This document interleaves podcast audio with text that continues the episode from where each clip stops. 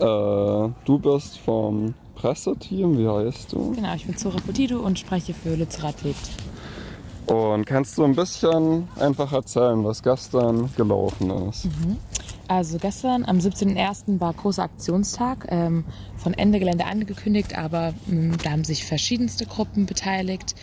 Ähm, wir haben gesehen, dass ähm, versucht wurde, Bagger zu blockieren, äh, Schienen wurden besetzt, Zufahrtsstraßen, auch ein ähm, Kieswerk von RWE, da wurden die LKWs aufgehalten.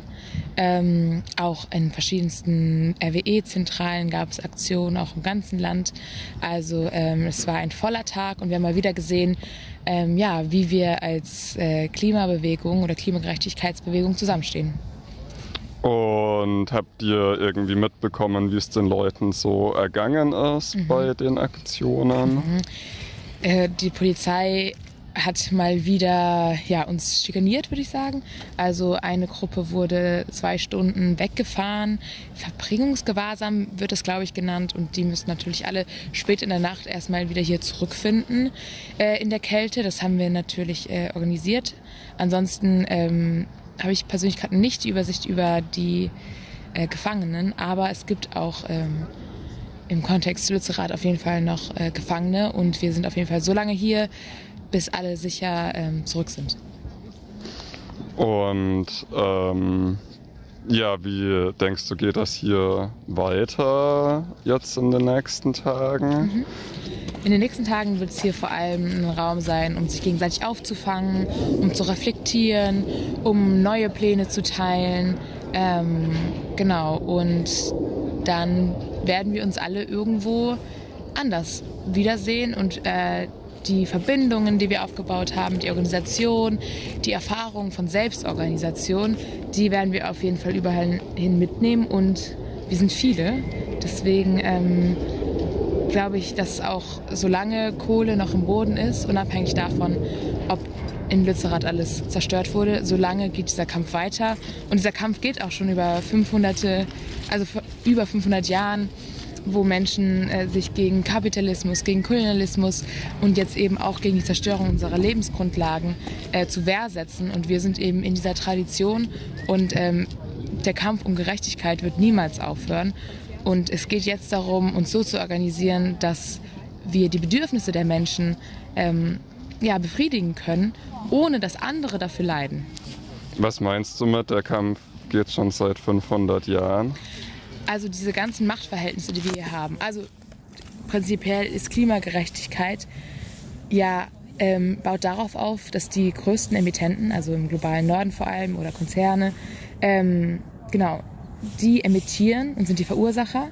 Und es trifft aber gerade die Klimafolgen, die Klimakatastrophen, wie die Fluten im Ahrtal, in Nigeria, in Pakistan, in den Philippinen, ich könnte so lange weiter aufzählen, die treffen gerade vor allem Menschen im globalen Süden, vor allem marginalisierte Menschen, arme Menschen, die sich am wenigsten dagegen wehren können. Und das ist diese große Ungerechtigkeit mit der äh, Klimakrise. Deswegen geht es auch um Klimagerechtigkeit und nicht nur Klimaschutz. Und ähm, genau, diese Leute, die am härtesten getroffen werden, haben gleichzeitig am wenigsten Mitspracherecht bei den Entscheidungen. Und das baut auf ähm, Strukturen auf, die es seit dem Kolonialismus gibt. Also wieso hat RWE, besitzt RWE dieses Land und sagt, okay, für uns dürfen wir das benutzen und ähm, wieso gehört es nicht uns allen und wir alle sollten genug Wärme haben, genug Wasser, genug Strom, äh, genug Nahrung und so weiter und so fort. Das alles wird eben bedroht von diesem Kohleabbau. Und ähm, genau, seit dem Kolonialismus sind diese Machtstrukturen da, die sich immer noch fortführen und rassistische Strukturen. Auch wenn man jetzt von dem sogenannten grünen Kapitalismus redet, ist es so, dass ähm, diese grünen ähm, ja, Technologien ja trotzdem noch Rohstoffe brauchen. Und da müssen wir auch ganz genau schauen, wo kommen die her? Welche Menschen müssen dafür sterben? Werden die auch ähm, fair abgebaut und so weiter und so fort? Es geht darum eben, dass alle ihre Bedürfnisse erfüllen können und nicht, dass ähm, auf der anderen Seite der Welt, wo wir es nicht mal sehen können, größtenteils, ähm, dafür Menschen sterben, krank werden und leiden.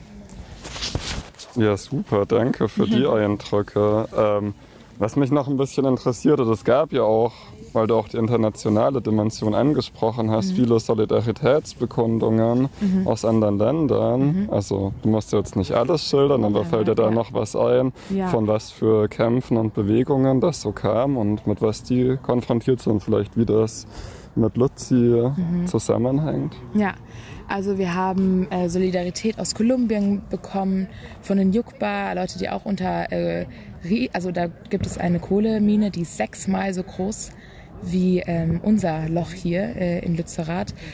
Und äh, von denen haben wir ähm, sehr viel Solidarität bekommen, von der äh, indigenen äh, Bevölkerung dort. Ähm, wir haben von der kurdischen Bewegung Solidarität bekommen, also aus Rojava. Da war ja auch letztes Jahr das Jugendfestival bei uns in Lützi, was uns auch sehr geehrt hat und sehr schön war, andere langfristige, widerständige Gruppen zu sehen und zu sehen, dass es funktioniert. Man kann zusammen im Widerstand leben und zusammenleben und sich organisieren. Ähm, wir haben, als wir die Demo hatten, war in Uganda eine Pressekonferenz gleichzeitig, eine Soli-Pressekonferenz. Ähm, genau, und so viele verschiedene Orte auf der Welt ähm, schicken uns Solidarität, inspirieren uns und zeigen uns, ähm, ja, no one is free until all are free. Ich glaube, so geht das oder so ähnlich. Wow, toll. Okay, ja, ich glaube, das wär's mit meinen Fragen. Liegt dir noch irgendwas auf dem Herzen? ne?